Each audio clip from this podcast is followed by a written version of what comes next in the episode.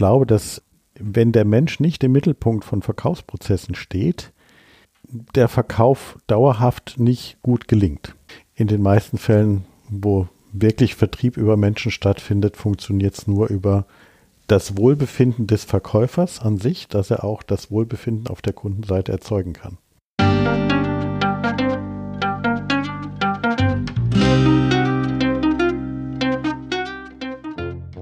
Schön, dass du wieder reinhörst. Ich begrüße dich ganz herzlich beim Ich Wir Alle Podcast. Wir bei Shortcuts laden hier interessante Personen ein, die uns zu den Themen Selbst, Team und Werteentwicklung inspirieren. Mehr Informationen zum Podcast und unseren Angeboten findest du in den Shownotes und bei www.ichwiralle.com.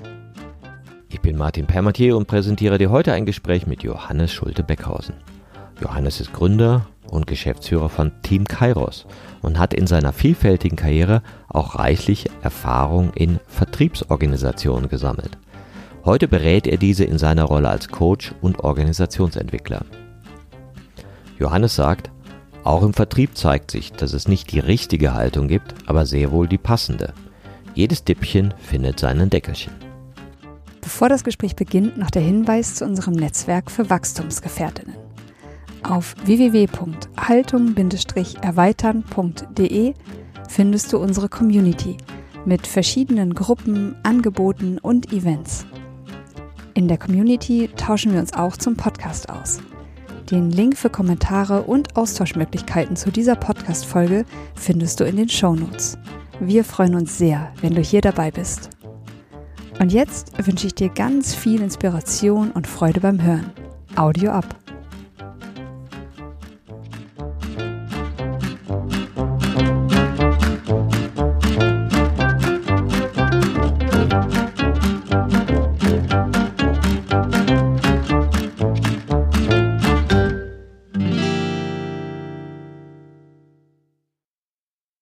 Hallo, hier bei Ich für alle. Ich freue mich heute besonders, Johannes Schulte-Beckhausen zu begrüßen. Hallo Johannes. Hallo Martin, schön, dass wir wieder zusammen sind. Ja, genau. Wir hatten ja schon mal einen Podcast und wir machen ja auch gerne Seminare zusammen, auch Intensivkurse zum Thema Haltung.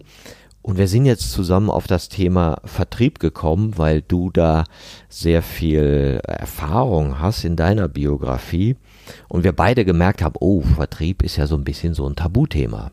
Vertrieb und Haltung, wie können wir uns dem eigentlich nähern? Ja, weil wir auch so gemerkt haben, oh, das ist ja ganz schön Glatteis, wenn man darüber zu, zu reden anfängt, weil es gilt ja so ein bisschen als IBA.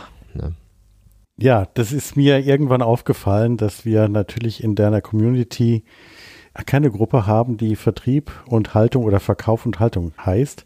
Und ich finde es total spannend, da mal genauer hinzuschauen. Und deshalb kam ich ja zu dir und sagte, Mensch, lass uns doch ein Poster machen. Und jetzt, wo wir drüber sprechen, merken wir, wie komplex das Thema ist und wie vielschichtig das ist.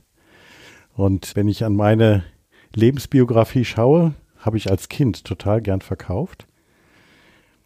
Und später erst bin ich wieder zum Verkauf gekommen, als mir nach meinem Maschinenbaustudium der Diplomvater sagte, also Konstrukteur werden Sie besser nicht, gehen Sie besser in den Vertrieb. Und ich dann auf einmal dachte, hups, ich und Verkäufer, wird das wirklich was werden? Und da können wir jetzt mal ein bisschen drüber sprechen, was das, dieser Weg auch bedeutet und wo ich heute angekommen bin. Ja, genau, weil du sagst ja schon, ich kenne den Reflex auch, dass bestimmte Berufe gerne mit so Haltung gleichgesetzt werden.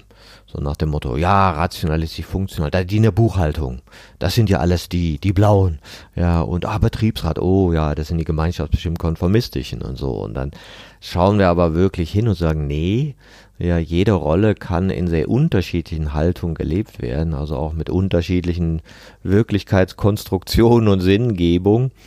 Und Verkaufen äh, muss nicht unbedingt selbstorientiert sein, muss ja nicht unbedingt der, wie sagt man, die Drückerkolonne sein, ja, sondern ist ja viel komplexer auch in unserer Gesellschaft verankert und betrifft uns ja jeden Tag, weil wir jeden Tag irgendwie Ideen verkaufen, Konzepte verkaufen, Wünsche, ja, oder auch Gegenstände, so dass diese, dieses Miteinander in Kommunikation gehen schon Teil des Lebens ist. Und gleichzeitig wird es irgendwie so in so einer Ecke dargestellt. Wie war es denn bei dir in der Biografie? Also du sagtest schon, du hast Maschinenbau studiert Und dann hat dir jemand gesagt, Junge, du kannst nicht so gut zeichnen, aber besser reden oder was? Irgend sowas war da. Und ich bin dann wirklich nach Studium und Zivildienst in einem klassischen deutschen Maschinenbauunternehmen in, das, in den Projektvertrieb gegangen und habe ganz schnell mit 3, 24 sehr viel Vertrauen bekommen von meinem damaligen Chef. Wenn ich das heute betrachte, fand ich das oder finde ich das immer noch total großartig, dass der mich nach zwei Monaten zu Metabo geschickt hat, um dort eine spezielle Maschine dem damaligen Werksleiter zu verkaufen. Mhm. Da war ich glücklich und naiv gleichzeitig, bin da hingefahren. Und das ist vielleicht was, was mich auszeichnet, dass ich auch gerne also mutig irgendwie dahin gehe und was tue und darüber Erfahrungen sammle. Und das Gegenteil ist natürlich im Vertrieb heute sehr so Methodik erstmal zu lernen, bestimmte Dinge zu lernen und dann erst sozusagen auf den Kunden losgelassen zu werden. Das heißt, dein erster Chef, das war eine Maschinenbaufabrik, der brauchte wahrscheinlich einen Vertriebler ne? und hat gesagt, du bist genau der Richtige oder da hat er schon so ein bisschen Zeit gehabt. Und dann bist du ohne große Schulung dann einfach losgeschickt worden? Ich bin worden. ohne große Schulung losgeschickt worden. Mhm. Was waren das für Maschinen? Das waren Prüfmaschinen für Schleifscheiben. Also Schleifscheiben werden produziert und müssen getestet werden, dass sie qualitätsmäßig auch die hohen Drehzahlen aushalten. Und das waren spezielle Maschinen, die wir gebaut haben. Und das war meine erste Aufgabe, sozusagen eine neue Maschinenbaureihe zu konzipieren und dann auch mit den potenziellen Kunden dann auch zu besprechen und denen auch die Vorteile dazu erzählen. Das ist ja auch interessant, ne? wie man, ich, stelle ja in Seminaren ganz oft die Frage, wer war ein wichtiger Mentor in deinem Leben? Und, und hat dir irgendwie so dein Potenzial gezeigt. Ne? Und dann kommen die Leute mal mit ganz faszinierenden Mentorengeschichten. Und wo du das erzählst, fällt mir jetzt gerade ein, ich hatte, als ich zum Zivildienst gegangen bin, ja, und dann habe ich mich beim Malteser Hilfsdienst beschäftigt, beworben, sagte auch derjenige, der da war, zu mir, willst du Ausbilder werden? Ja, und so bin ich Ausbilder geworden für erste Hilfekurse damals, ne, und später auch Rettungssanitäter und so. Und bin aber so ins Workshop geben und Seminar geben gekommen, ja, was ja für mich dann auch wieder ein sehr wichtiger Lebenseinfluss war. Ne so ging es mir dann auch, dass ich, also dieser, dieser erste Führungskraft, die ich hatte und auch die Kollegen, die da waren, die sind im Nachhinein heute für mich wirklich auch eine Art von Mentor. Und die haben auch erkannt, dass ich scheinbar irgendwie mit Menschen gut kann. Und da ist es auch ganz schnell entstanden, dass ich dann gerne Trainer und Berater werden will. Weil ich im ersten zwei Jahren, als ich angefangen habe zu arbeiten, ein Vertriebstraining hatte. Verkaufen 1, 2, 3 hieß das. und ich weiß noch genau, wann ich da, wo ich da saß, als ich diese Idee hatte, oh Mensch, das, was der da vorne macht, das möchte ich gerne werden. Also mir war dann irgendwann schnell klar, dass es nicht darum ging, dass ich weiter gerne Maschinen verkaufe, sondern dass ich vielleicht Trainingsberatung verkaufe oder das tue erste Mal. Aber ich wusste ich noch gar nicht, wie das geht, das zu verkaufen. Also die Idee, dass ich heute Berater und Trainer bin, ist da in den ersten Berufsjahren entstanden in mir. Und wie lange hast du denn dann im Vertrieb gearbeitet? Ich habe 19 Jahre lang beruflich in vertrieblichen Organisationen gearbeitet, in sehr unterschiedlichen Aspekten, unterschiedliche Rollen, klassisch im Außendienst gewesen, Leiter Außendienst gewesen, Leiter Innendienst gewesen, Sales Effectiveness Trainer und äh, Sales Effectiveness Manager gewesen, auch in sehr unterschiedlichen ja, Unternehmen, von Hightech-Unternehmen über Werkzeugmaschinen und Marktführer eines amerikanischen Werkzeugmaschinenherstellers bis hin zum technischen Handel, dem Amazon für die Industrie sozusagen. Mhm. Bist du ja bestimmt auch ganz vielen Arten von Verkaufstechniken, Konzepten, Formen und so begegnet. Ich habe mir so einiges ja auch vor vielen Jahren dann mal angeeignet oder gelernt. Na ja, klar, wenn du ein Unternehmer bist ne, und musst da irgendwie 20, 30 Leute beschäftigen, ja, mein Gott, wie machst du das ohne Verkaufen? Geht ja gar nicht. Du musst ja irgendwie so attraktiv sein, dass Leute sagen, Junge, deine Dienstleistung hätte ich gern. Ja. Und dann habe ich mir auch diese Verkaufstrainer angehört, so die populären, ja, Martin Limbeck nicht äh, Nein gesagt hat er schon und der Kräuter und so, die ja heute auch sehr populär sind mit Online-Verkaufsgeschichten und so, wo ja auch gerade so Selbstständige und Trainer dann sogar noch ihre Hoffnung dann teilweise draufsetzen. Und das ist ja nicht verkehrt, was die sagen. Ja, wie äh, ist so dein Blick mit dieser Brille Haltung auf diese ganzen Methoden, die dir so begegnet sind? Ich glaube, dass es wichtig ist, als Vertriebler und Verkäufer viel über sich selbst zu verstehen und natürlich psychologisch auch von den Menschen auf der anderen Seite zu verstehen. Und wenn man es jetzt mal in deinen Haltungsstufen betrachtet, ist natürlich so eine konformistisch gemeinschaftsorientierte Haltung oder auch rational funktional wichtig, um Regeln, Methoden zu kennen, sich zu üben und die auch drauf zu haben.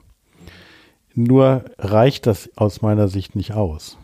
Ja, ich kann zwar rhetorisch gut sein, ich kann Dinge auswendig lernen, nur ich glaube, dass die meisten Menschen auf der Kundenseite irgendwann merken, der hat das ja nur auswendig gelernt. Oder der redet jetzt, weil das ihm irgendjemand so gesagt hat, dass er das so tun soll. Und sobald sozusagen eine Frage kommt, die entlarvend ist, merkt ein Kunde in der Regel, hm, dem glaube ich nicht. Und Verkauf findet aus meiner Sicht dann statt, wenn der Kunde wirklich innerlich Ja sagt auf Basis eines Motives, was ihn gerade bewegt. Und das war für mich eines der ersten Dinge, die ich in meinem Verkaufstraining gelernt habe. Das bin ich heute noch faszinierend. Sogenannte Entscheidungsmotive bewegen uns Menschen, wenn wir etwas kaufen. Und dieses Entscheidungsmotiv, was aktiv ist in einem Verkaufsprozess, das muss bedient werden. Solange das nicht bedient ist, solange dieses innere Motiv in einem Menschen nicht Ja sagt, kauft er nicht. Oder bereut nachher, dass er gekauft hat. Und das ist wiederum nicht förderlich für eine gute langfristige Kundenbeziehung. Das ist ja also ähnlich wie in der Beratung oder im, im Coaching. Wo ist Anschlussfähigkeit? Also wo sprichst du eine Sprache, wo du mit dem Bedürfnis deines Gegenübers in Kontakt bist? Und natürlich, wenn wir jetzt über Verkauf sprechen, ist das so eine große Bandbreite. Wir haben eben im Vorgespräch gemerkt, mhm. wie, wie breit das ist. Ja? Und wenn wir es jetzt mal ein bisschen reduzieren auf, auf wirklich komplexere Verkaufsprozesse in der Industrie, sei es Dienstleistung, sei es Maschinenbau, sei es Engineering-Dienstleistungen, sei es IT-Dienstleistungen, dann ist es ja sehr komplex. Da sind mehrere Menschen auf der Kundenseite, mehrere Menschen auf der Verkäuferseite involviert. Und erst wenn das alles sozusagen wie Zahnräder ineinander geht, funktioniert ja auch langfristig gute Kundenbeziehung. Wenn ich dagegen halt den schnellen Verkauf machen will, dann kann ich das auch aus einer anderen Haltung heraus machen. Dann ist aber auf der Kundenseite sehr wahrscheinlich auch das Bedürfnis nicht so hoch, dass jemand vielleicht auch aus einer souverän eigenbestimmten oder individualistisch relativierenden Haltung heraus das macht. Wir merken, wenn wir anfangen zu reden, wie komplex Verkaufsprozesse sind und auf der anderen Seite beschäftigt uns Menschen das Thema seit Urgeschichte. Na klar, wir sind ja umgeben davon und ich glaube, die, die früheren Haltungen, ja, äh, das verstehen wir ganz schnell wir kennen es ja von diesen angerufen werden, ja, irgendwer will dir den neuesten Stock-Market-Trick verkaufen und dich reich machen, ja, und du merkst, das sind die Pusher, wo da hinten noch das Callcenter zu hören ist, die irgendwie eine Dringlichkeit erzeugen und dich überrumpeln wollen, ne. Dann gibt's die, die einfach nur Skripte ablesen, die, die keinen Schnall von gar nichts haben, die tun mir dann immer so ein bisschen leid, ja, weil sie einfach nur auf eine ganz konformistische Weise gesagt bekommen haben, was sie zu sagen haben, dich auf die Jahrstrecke bringen und so weiter. Und dann gibt's ja so diese, was wir ja auch wahrscheinlich viel aus Unternehmen kennen, das zahlengesteuerte Verkaufen, ja, ähm, wo es ja immer um diese Optimierung geht. Und das ist ja sicherlich auch viel begegnet. Ne? Ja, also ich Sales Effectiveness der Manager war, habe ich sehr stark die erste Zeit lernen dürfen oder auch beobachten dürfen, was machen 80 Außendienstler und wer macht wie was. Und es war ganz viel Zahlen. Ja, wie viel Besuche werden gemacht? Was wird dort genau getan? Und da fingen wir schon an, auch wie wird es getan. Und das ist ja der Unterschied, das Was tun oder das Wie tun. Ja? Wenn ich nur rational funktional unterwegs bin, dann kann ich sagen, je mehr Kunden du besuchst, desto höher ist die, höher ist die Erfolgschance. Logisch betrachtet. Bei den Untersuchungen, die ich damals gemacht habe, die dann auch dazu geführt haben, dass wir angefangen haben, den Außendienst anders zu gestalten oder die Führungskräfte dann auch anders, eher coachend mit den einzelnen Außendienstlern zu arbeiten, haben wir festgestellt, dass wie die arbeiten einen hohen Einfluss hat. Wie die die Menschen ansprechen, welche Menschen sie an den Tisch holen, wie früh sie den Einkauf mit einbinden, sodass sozusagen dann schon eine souverän eigenbestimmte Haltung mit dazu kam, wo wir vermehrt angefangen haben, auch unsere Außendienstler dazu zu bringen, wirklich auf der emotionalen Art anzukoppeln und sich noch mehr in die Rolle des Kunden hineinzuversetzen. Und das ist halt, wenn wir nur zahlengetrieben sind, bleibt der Kunde noch auf der Strecke. Dann ist eigentlich nur der Verkauf das Ziel und nicht die Kundenbeziehung. Und erst mit der souverän eigenbestimmten Haltung fängt er an, sozusagen, dass ich den Kunden auch sehe und dass ich anfange, ah, okay, ich bin Verkäufer, auf der anderen Seite ist der Kunde und ich bin eher der Dienstleister. Ja, ich kenne es noch aus dem Marketing, da nannte man das ja immer Marketing 3.0. Ne? Also das eine ist die Produktorientierung. Hier ist die Ware, nimm. Das nächste ist die Kundenorientierung. Wie hättest du es denn gern?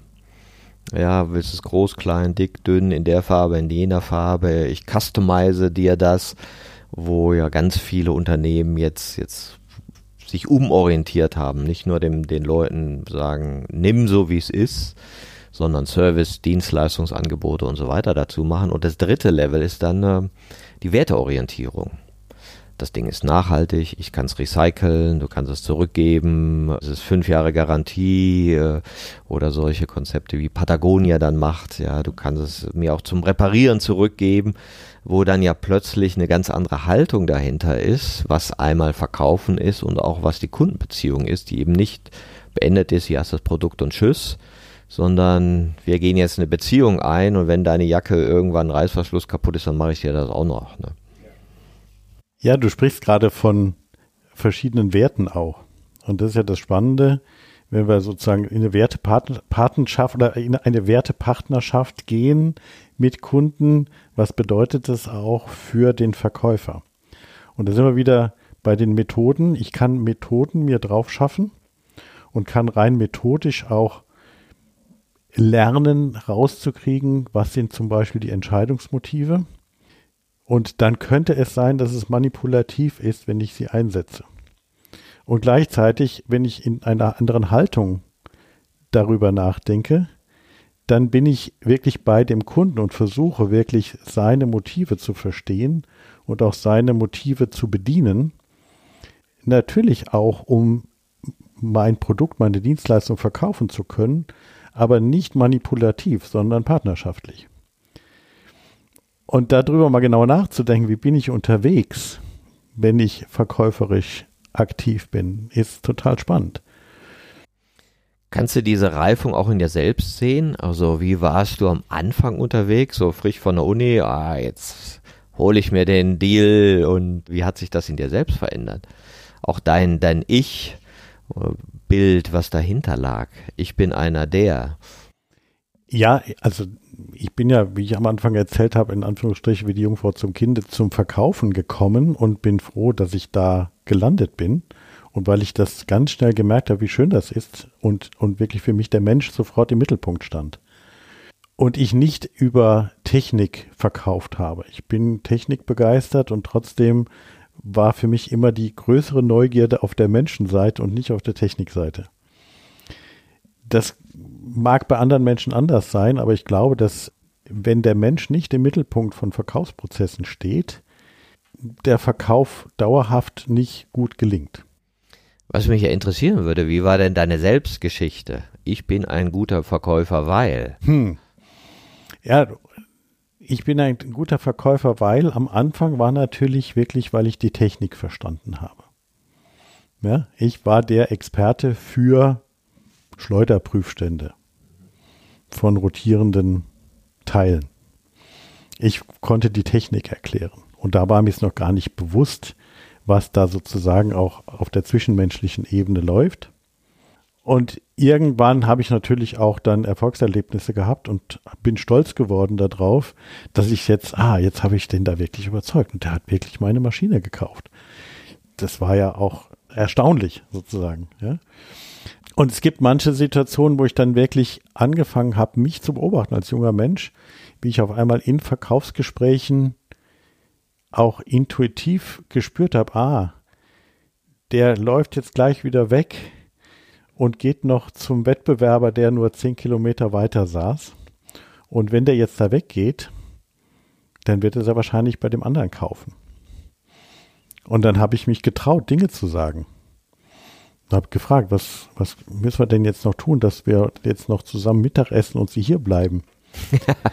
das war, weiß ich noch ganz genau. Ich wüsste, ich könnte auch den Menschen noch nennen. Ich weiß noch, wo ich da gesessen habe. Es gibt in meinem Leben so manche Punkte, in denen ich genau erlebt habe, was da so passiert. Wenn ich heute von außen auf mich drauf schaue, war ich damals mutig und habe meiner Intuition auch Raum gegeben und einfach mutig gefragt. Interessant, ne? Hat gesagt, ja, wir müssen jetzt weg und wir gehen noch Mittagessen. Und ich wusste, wenn der das jetzt macht und weggeht, dann wird er zum Wettbewerb gehen.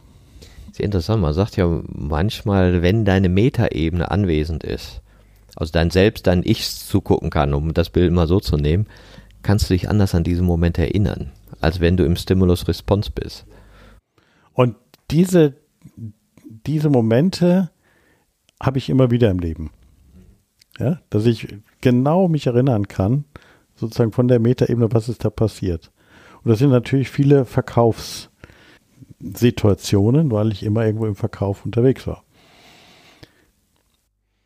Und wann hast du dann so diese Prinzipien oder äh, Stufen oder was auch immer dann, dann für dich verstanden? Erst hast du es ja nur erlebt, aber du konntest es ja von der Metaebene vielleicht dir zugucken, aber noch nicht in Sprache bringen, was da eigentlich passiert. Und das ist natürlich viel Übungssache. Das ist auch immer wieder in Trainings so, dass ein Training, was wir als Team Kairos machen, ist ja nicht ein Teaching von irgendeiner Methode. Das können Menschen auch im Buch nachlesen. Sondern uns ist unheimlich wichtig, dass das, was wir sozusagen inhaltlich vermitteln, ganz schnell in Fleisch und Blut übergeht. Dass die Menschen mit sich selber dort in Kontakt kommen. Und erst dann fängt ja an, ein Training auch lebendig zu werden oder nachhaltig zu werden, in diesem schönen Wort. Wie ist es mir gelungen? Indem ich wirklich mich immer wieder auch selber gefragt habe, wenn ich jetzt zum Beispiel an diese Entscheidungsmotive denke, in kleinen Dingen, wo ich selber kaufe, nach welchem Motiv entscheide ich denn gerade? Und das einfache Beispiel, morgens, samstags morgens Brötchen zu kaufen, hat schon ganz viele verschiedene Motive. Ja, ich könnte mit dem Fahrrad dorthin fahren, ich könnte mit dem Auto hinfahren. Das eine ist das Motiv Bequemlichkeit mit dem Auto. Das andere mit dem Fahrrad ist vielleicht das Motiv Gesundheit, ich tue was für mich. Ja? Wenn ich jetzt drei Bäcker habe, kann ich entscheiden, fahre ich zu dem nächsten oder zu dem preiswertesten oder dem vielleicht dem Biobäcker. Drei unterschiedliche Dinge, die in mir aktiv sind und wenn ich mal ganz genau schaue, warum tue ich etwas, wird mir klar, es sind immer bestimmte Motive, die gerade aktiv sind. Und das ist für mich klarer geworden und das ist auch ein Teil der Trainings, die wir machen, dass, dass wir den Vertrieblern beibringen, empathischer zu werden, genauer hinzuhören, zwischen den Zeilen zu lesen und nicht rein faktisch, also rational funktional aktiv zu sein, sondern zu merken, ah, da ist ein Mensch, der unterschiedlichste Bedürfnisse hat. Also wirklich auf der Bedürfnisebene anzukoppeln und rauszuhören, um was geht es dem wirklich jenseits der technischen Dinge. Gerade im technischen Umfeld ist es leider so, dass oftmals zu viel rein über die Technik gesprochen wird. Jetzt ist ja so diese, der Verkauf ja nicht absichtsfrei, ja, und vielleicht kommt man daher auch auf dieses, ich sag mal, Vorurteil, oh ja, da, da manipulierst ja die Empathie, da benutzt du ja die Empathie, weil du ja nicht absichtslos empathisch bist, ja. Oder ist das, wie würdest du das sehen, nicht ein ganz normaler Vorgang, dass ihr auch in anderen Situationen Empathie benutzt, um Kommunikation herzustellen? Ja. Also wenn wir es auf unsere ganze Lebensgeschichte anschauen, ist Verkauf eigentlich immer und überall. Und dass ich Menschen manipuliere, hört sich erstmal schlimm an, aber, aber letztendlich, wenn wir miteinander sprechen und über Seminare sprechen oder Trainings, wie wir das machen, wie wir jetzt den Workshop gestalten, dann ist das, was du sagst, in positiver Weise manipulativ, weil an, ich fange an, darüber nachzudenken. Und ich entscheide letztendlich, ob ich mich in positiver Weise manipulieren lasse, weil ich mich darauf einlasse. Also ich nenne das Inspiration, ja. genau. Und, und auch da hat ja das, die deutsche Sprache halt auch eine, ja, ein, ein Bild, was ist Manipulation? Und ja, verkaufen ist Manipulation, in dem, weil ich gerne möchte, dass der Kunde meine Dienstleistung, meine Produkte kauft, weil ich ja davon überzeugt bin, dass sie dem anderen irgendwie gut tun. Aber wenn ich jetzt aus der individualistisch relativierenden Haltung darauf schaue, fange ich natürlich auch an zu zweifeln. Und das haben wir ja auch im Vorgespräch so überlegt, wann ist eigentlich eine erweiterte Haltung auch kontraproduktiv im Verkauf? Und das ist mir so gekommen, dass ich natürlich, wenn ich in einer erweiterten Haltung individualistisch relativierend auf das schaue, was ich tue als Verkäufer, ich natürlich auch eine Seite in mir habe, die zweifelt oder die sich hinterfragt, ist das wirklich das Richtige und nicht mehr rein aus dieser Überzeugung des souverän Eigenbestimmten heraus sagt, das ist das Beste, was du kaufen kannst, Martin. Also wenn, wenn ein Training, dann bei uns. Ja. ja? Oder wenn ein, eine Maschine, dann, dann doch unsere. Ja, und dann gibt es Teile in mir oder gab es dann auch Teile, die dann sagten, ja, ist das wirklich so? Braucht der wirklich meine Maschine? Oder ja, wenn ich dann die Wettbewerbsprodukte anschaue, dann sind die ja vielleicht wirklich besser. Und dann bin ich natürlich in diesem Dilemma, wenn ich da drauf schaue, auch mit der Erfahrung, dass ich in mir sozusagen einen Teil habe, der sagt, ja, hm, wenn er sich für das Produkt B entscheidet und nicht für unseres, dann macht er eine bessere Entscheidung für sich. Und dann bin ich aber Verkäufer für das Unternehmen. Da bin ich in meiner Rolle gefangen oder nicht gefangen, aber ich, aus der Rolle heraus möchte ich natürlich gerne überzeugen und das Bestmögliche tun als Verkäufer, damit diese Maschine bei uns gekauft wird und nicht beim Wettbewerb. Ja, das ist ja ein, ein, klassisches Dilemma, glaube ich, in das ganz viele reinlaufen. Jetzt vielleicht nicht nur in der Rolle als Vertriebler, sondern auch, ich bin Teil einer Organisation, deren Wertebild ich nicht mehr teile. Ja, oder wo ich das Gefühl habe, das, was wir hier machen, tun, verkaufen im weitesten Sinne, entspricht gar nicht meinen Werten. Ja, wir, wir hatten ja manchmal mit, dem Dieselskandal kam das ja hoch, wo manche gesagt haben, ey, ich will da nicht beim Unternehmen arbeiten, das sowas macht. Ja, das hätte ich mir ja nie vorgestellt. Wir waren doch immer die Guten. Ja, und, und wie fängst du das auf? So nach dem Motto Schwamm drüber und weiter oder kannst du den Schatten nach vorne bringen und was verändern? Und ich glaube, die Spannung ist, ist an vielen Stellen zu spüren, in dem Moment, wo du die Haltung veränderst ne, oder erweiterst. Ne. Und diese Spannung ist total wichtig, dass sie offengelegt wird, weil nur dann Entwicklung stattfindet, auch in Unternehmen. Mhm. Ja. Ein Dieselskandal an sich wird sich nicht, wird sich wiederholen, wenn sozusagen nicht an der Haltung auch gearbeitet wird, wenn es, wenn es eine andere Kultur gibt, wenn es nicht, oder wenn es dann besprechbar wird, solche Themen.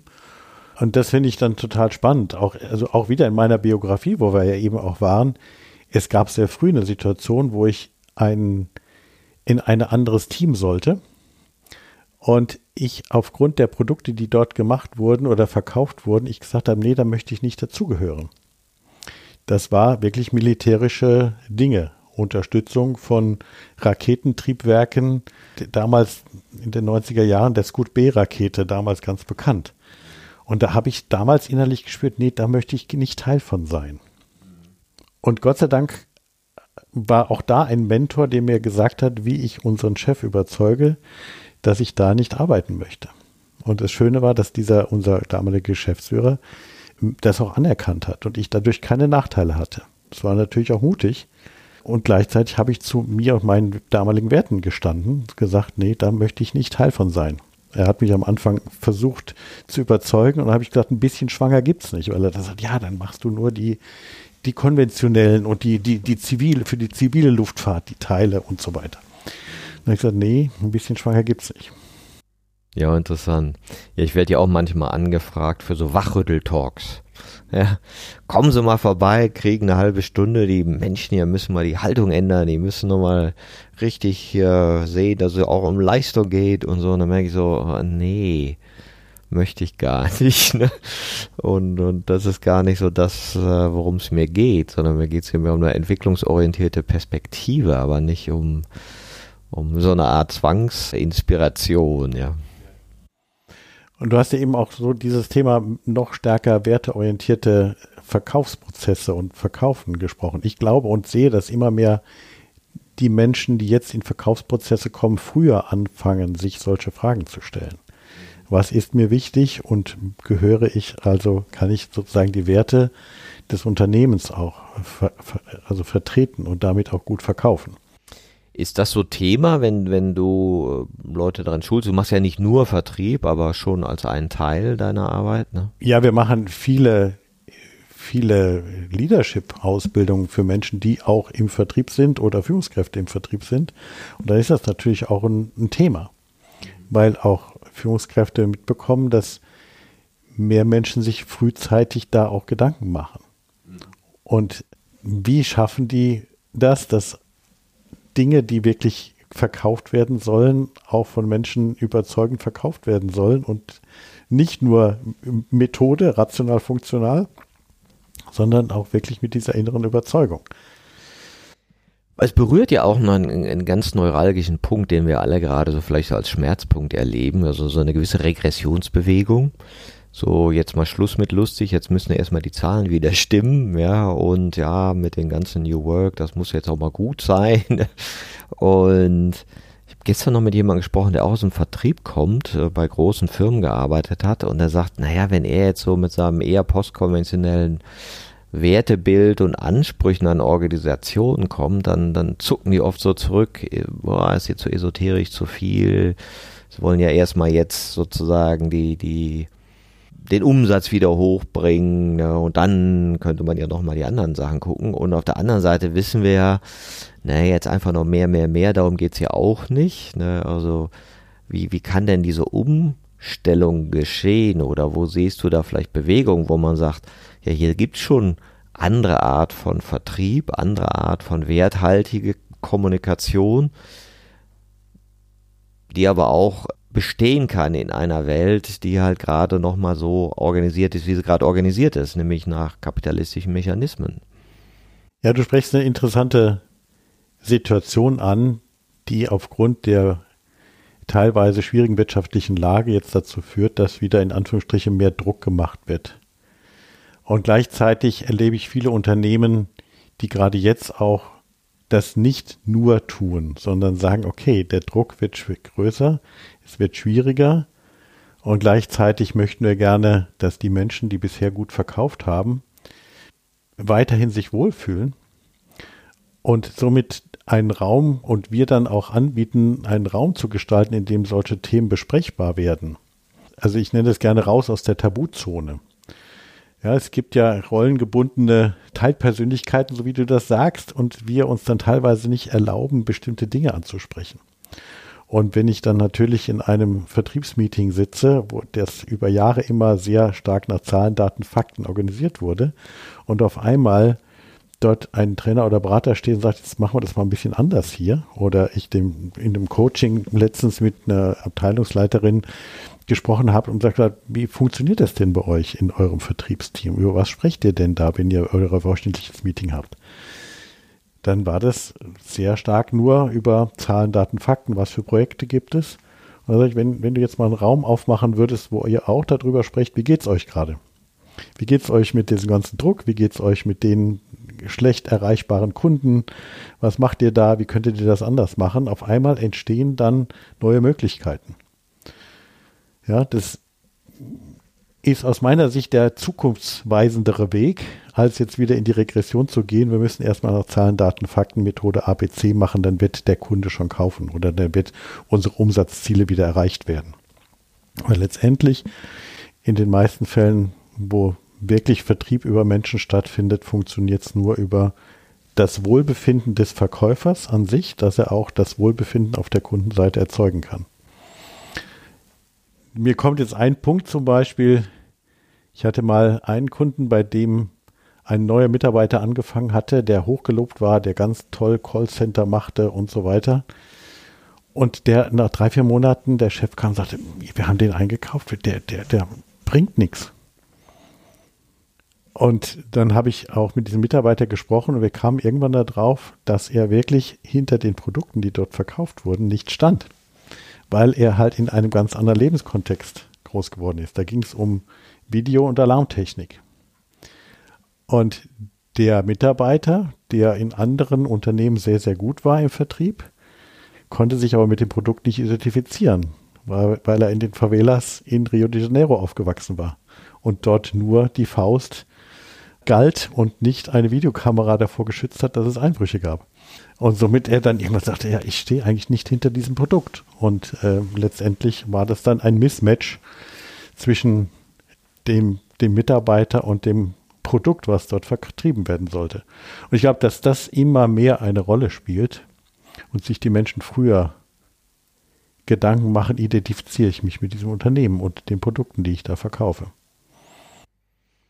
Das ist ja auch interessant, der, in, in der Gesellschaft haben wir einen gewissen Wertewandel, zum einen, zum anderen aber auch nicht, ja, also Richtung nachhaltigere Produkte, andere Dinge, die angefragt werden wollen. Und wenn wir sagen, ne, okay, wir wollen ja irgendwie nachhaltiger sein, wir wollen energiesparender sein, wir wollen recycelfähiger sein, wir wollen kreislaufwirtschaftfähiger sein, dann ist das ja auch eine, eine Sache von, wer verkauft wem was und wer kauft auch was. Ja. Und manche Dinge sehen wir so, ja, die bewegen sich in die Richtung, manches versuchen wir über Gesetze zu regeln. Ja, und viele Companies sagen ja, ja, wir würden das hier durchaus auch machen wollen, wir würden ja gerne solche Produkte mehr verkaufen, aber die will ja gar keiner haben. Kannst du da so Entwicklungen sehen? Also ich sehe schon in vielen Unternehmen die Entwicklung, dass darauf gehofft wird, dass das mehr wird. Ja, dass es schwierig ist, klar. Aber wenn wir nicht anfangen, wenn wir nicht jetzt anfangen, in die Richtung auch zu denken, wann dann? Und dass dazu Beharrlichkeit und Ausdauer gehört, ist wichtig. Ich sehe schon in vielen Unternehmen, in denen wir tätig sind, die Entwicklung und die Frage auch von Führung, wie wird Vertrieb zukünftig noch anders gestaltbar sein? wirklich in den, in dort, wo, wo wir hingehen, geht es immer um eine gute langfristige Kundenbeziehung. Und Kundenbeziehung in die Richtung, dass es letztendlich eine Partnerschaft wird. Dass es gar nicht mehr darum geht, du Kunde, ich Lieferant oder du Lieferant, du musst mir geben, ja, das ist ja auch, gibt's, ist es der Käufermarkt, ist es der Verkäufermarkt, sondern dass schon als auch viele Tendenzen gibt und das Vertrauen darauf, wenn wir partnerschaftlich zusammenarbeiten, dass es dann ein Mehr wird, dass es sich auflöst. Und gleichzeitig gibt es Anfragen, ich muss jetzt noch stärkere Waffen haben. Das, was der Kunde mit uns macht, lasse ich mir nicht gefallen. Bringen Sie unseren Mitarbeitern bitte bei, sozusagen mit der Manipulationstechnik des Kunden besser umzugehen. Haben Sie dann, weil der wird auch geschult. Haben Sie, ja. haben Sie da nicht noch was, was Sie rhetorisch darauf machen können? Und wir sagen dann, ja, da gibt es sicherlich auch Methoden und äh, Verhandlungstechniken sind spannend, sich zu beobachten und zu wissen und diese Taktiken auch zu kennen, ist total wichtig.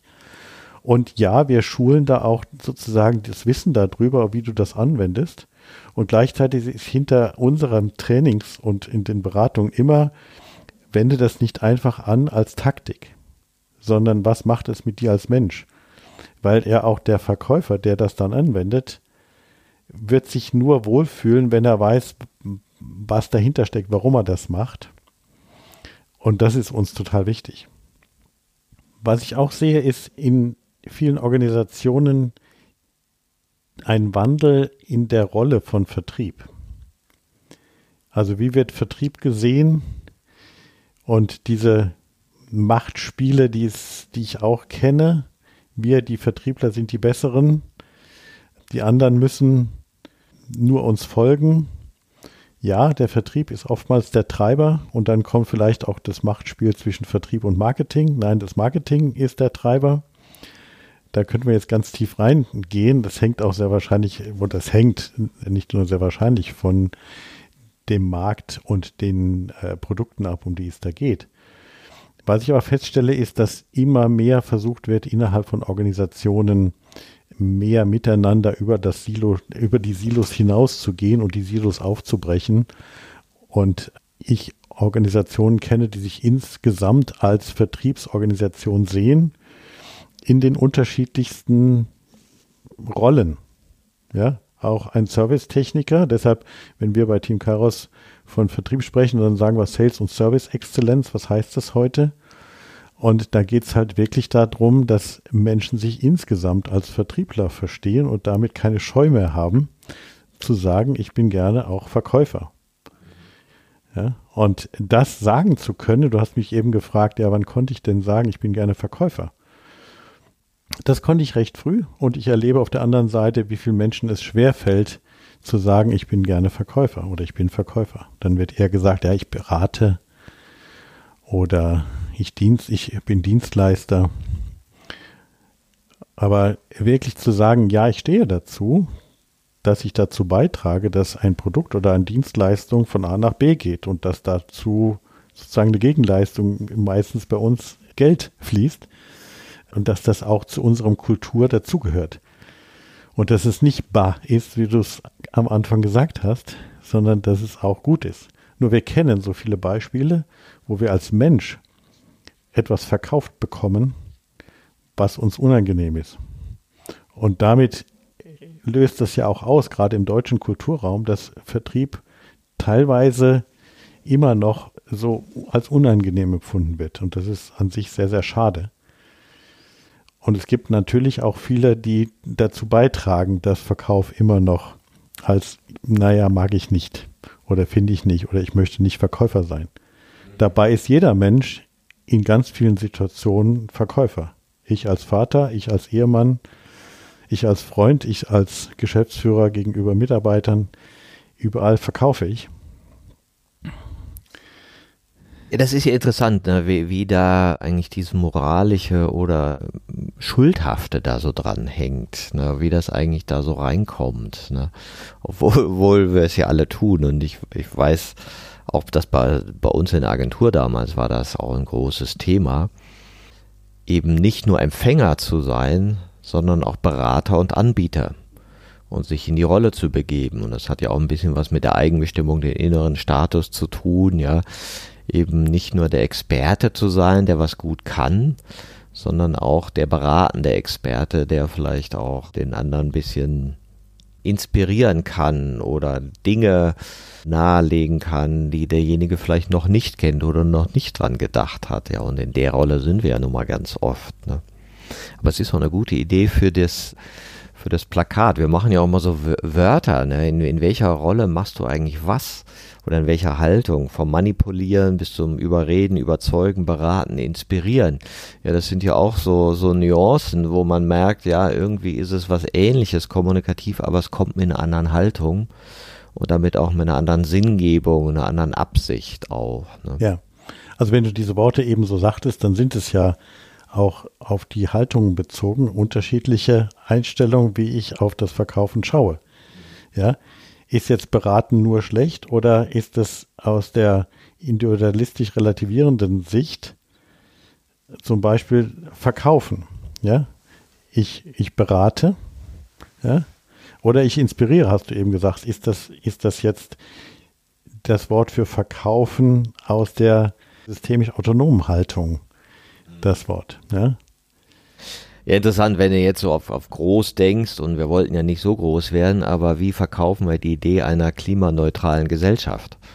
Da merkst du ja schon so, oh, da haben wir ein ganz schön großes kommunikatives Problem. Jetzt können wir sagen, wir hauen das mit Gesetzen durch, ne? Oder wir überzeugen, überreden oder beraten alle, ne, dass das bitteschön dieses und jenes Verhalten doch viel besser wäre.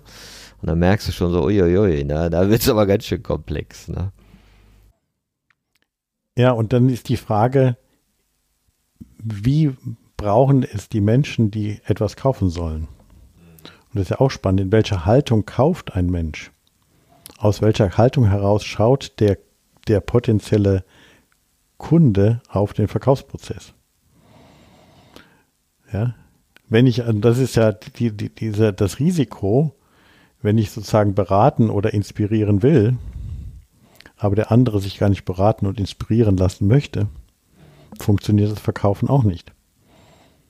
Wenn wir jetzt an, an große politische Themen denken, brauchen unterschiedliche Menschen unterschiedlicherweise angesprochen zu werden.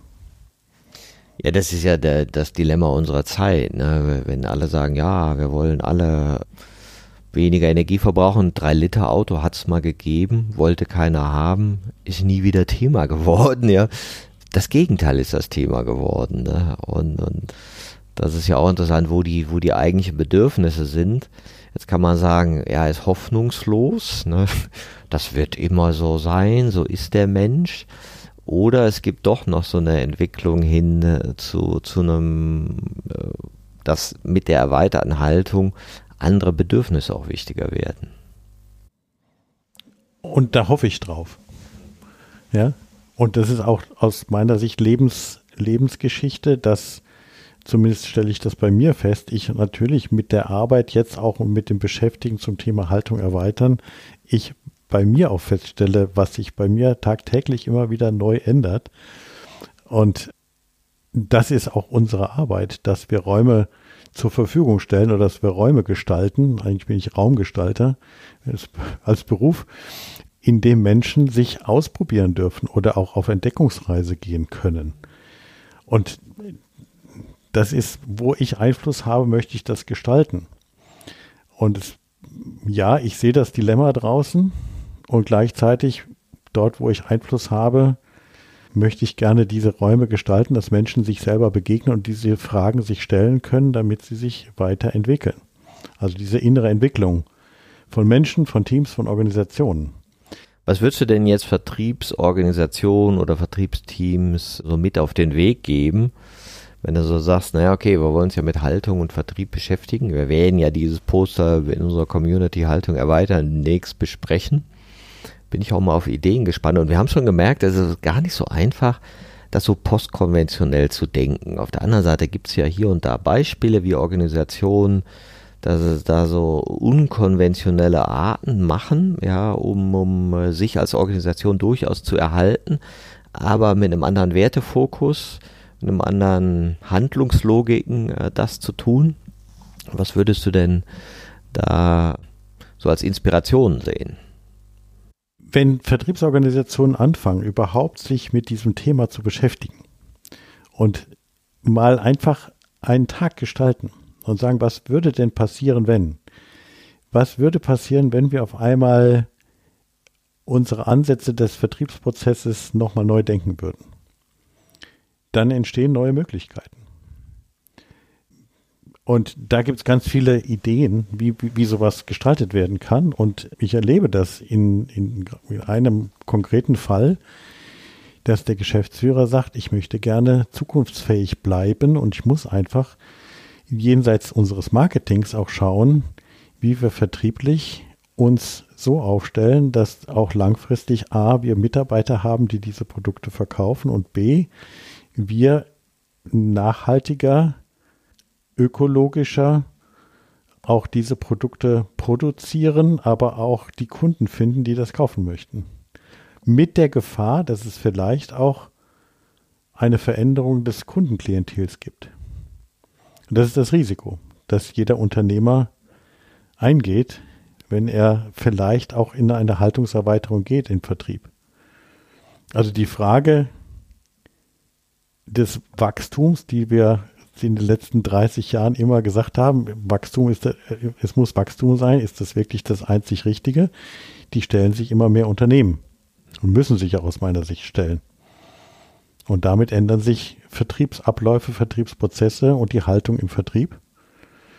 Aber dadurch wird es nicht weniger. Und das ist die Gratwanderung oder die Balance, die wir halten müssen oder die dann auch der Anspruch von Mitarbeitenden in einem Unternehmen sind. Ja, stimmt. Du hast ja so ein Beispiel von einem Kunden, der viel aus Plastik hergestellt hat, über viele Jahre sehr erfolgreich war und jetzt das Portfolio umstellt beziehungsweise stark anreichert mit äh, recycelbaren Materialien. Absolut, absolut. Ja, die biologisch abbaubar sind und so weiter. Äh, oder das wäre mal interessant, was macht das mit dem Vertrieb? Sagt er, jetzt mache ich mit neuer Leidenschaft, verkaufe ich das, weil ich jetzt auch noch die Werte habe und jetzt auch noch mit ruhigem Gewissen sagen kann, das ist wirklich gutes Zeug? Ich glaube schon. Mhm. Ja. Also das ist ja eine Weiterentwicklung, die der Zeit geschuldet ist und auch der Erkenntnis, Mensch, so wie wir es vielleicht bisher gemacht haben, geht es nicht weiter. Sowohl für die Mitarbeitenden als auch natürlich für die Kunden. Und das, das ist einfach nur die Frage, ist das heute in Vertriebsorganisationen oder generell in Unternehmen besprechbar?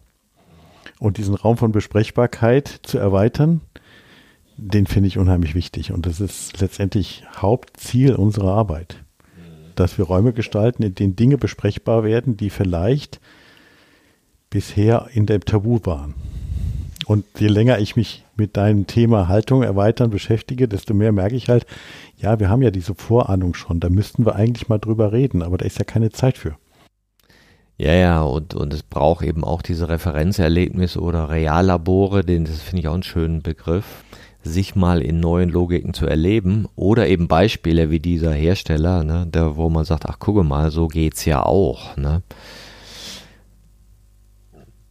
Ja, da bin ich sehr gespannt, was wir noch für, den, für das Poster für Ideen finden, die eben dazu anregen sollen, sich mit dieser entwicklungsorientierten Perspektive zu befassen und ich glaube, wir werden in den nächsten Jahren noch ganz viel an Entwicklung auch im Vertrieb sehen.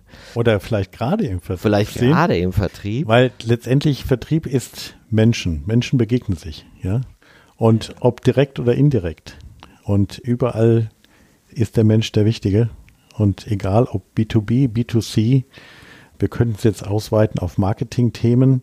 Ja, auf und Politik könnten wir es auch machen. Haben wir gesagt, machen wir heute machen nicht. Wir, machen wir heute nicht. ich finde es total spannend, dass wir da in die, in, auf die Reise gehen auch und wir ein Poster entwickeln, Vertrieb und Haltung. Also wir haben ja angefangen, da schon zu schreiben und nur zu sehen, ja, also solche Sprüche auch wie, ich muss einen Kunden nur langsam genug über den Tisch ziehen, dass er die Reibungshitze als Nestwärme empfindet. Das sind ja so klassische Sprüche. Oder ja, der, ja, der Wurm muss dem, dem, dem äh, Fisch schmecken, nicht dem Angler. Das sind also so Vertriebsweisheiten. Aber da steckt auch ein, ein, wahrer Kern dahinter oder das auch mal zu beleuchten. Was, was bedeutet das in Bezug auf die Haltungen? Ja, was mir auffällt, äh, wir machen jetzt ja so einige Posterprozesse, dass so eine bestimmte Neigung dazu da ist, Haltung mit Inhalt zu verwechseln. So nach dem Motto, wenn wir alle unsere Haltung erweitern, dann haben wir eine bessere, schönere Welt. Ja, wo man sagt, nee, es hat erst mal damit zu tun, also das ist sozusagen die, die fortschreibende Eigenbestimmung, dann ist es noch nachhaltiger und dann Recycelwirtschaft und dann ist alles super. Ne?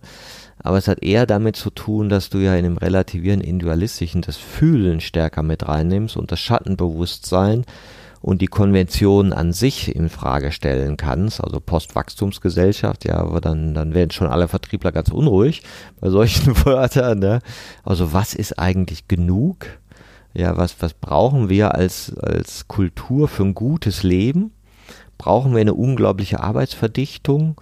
Brauchen wir diesen Umstand, dass wir alle keine Zeit haben? Oder könnten wir das Leben auch so als Gemeinschaft organisieren, dass andere Qualitäten entstehen, die nicht wachstumsgetrieben sind? Und da sind wir ja noch den Überlegungen am Anfang.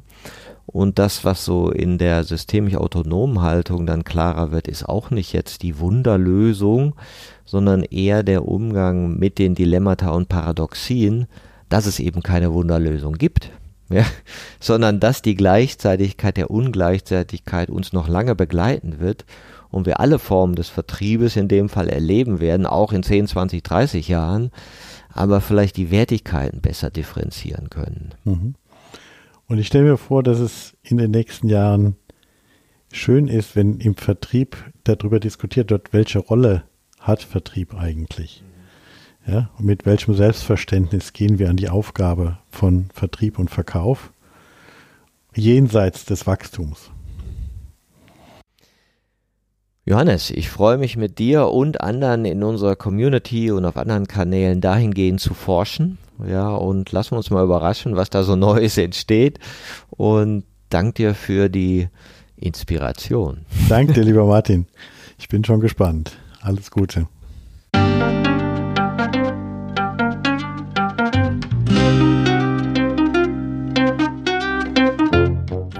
Das war eine Folge von Ich, wir alle, dem Podcast und Weggefährten mit Impulsen für Entwicklung. Wir bei Shortcuts begleiten und unterstützen Unternehmen bei der Entwicklung von zukunftsfähiger Führung, Kommunikation, Unternehmenskultur und Design. Mehr Infos zu unseren Angeboten, dem Podcast, der aktuellen Folge und zu unserem Buch Ich, wir alle, 24 Transformationsgestalterinnen geben wegweisende Impulse für die Zukunft findest du unter www.ichwiralle.com. Wir freuen uns über dein Feedback zur Folge und deine Bewertung des Podcasts bei iTunes. Bitte stell uns gerne Fragen zum Podcast und noch Vorschläge für Themen und Interviewpartnerinnen, die dich interessieren würden. Und zu guter Letzt schau gerne bei uns in Berlin-Kreuzberg vorbei. Wir lieben Besuch.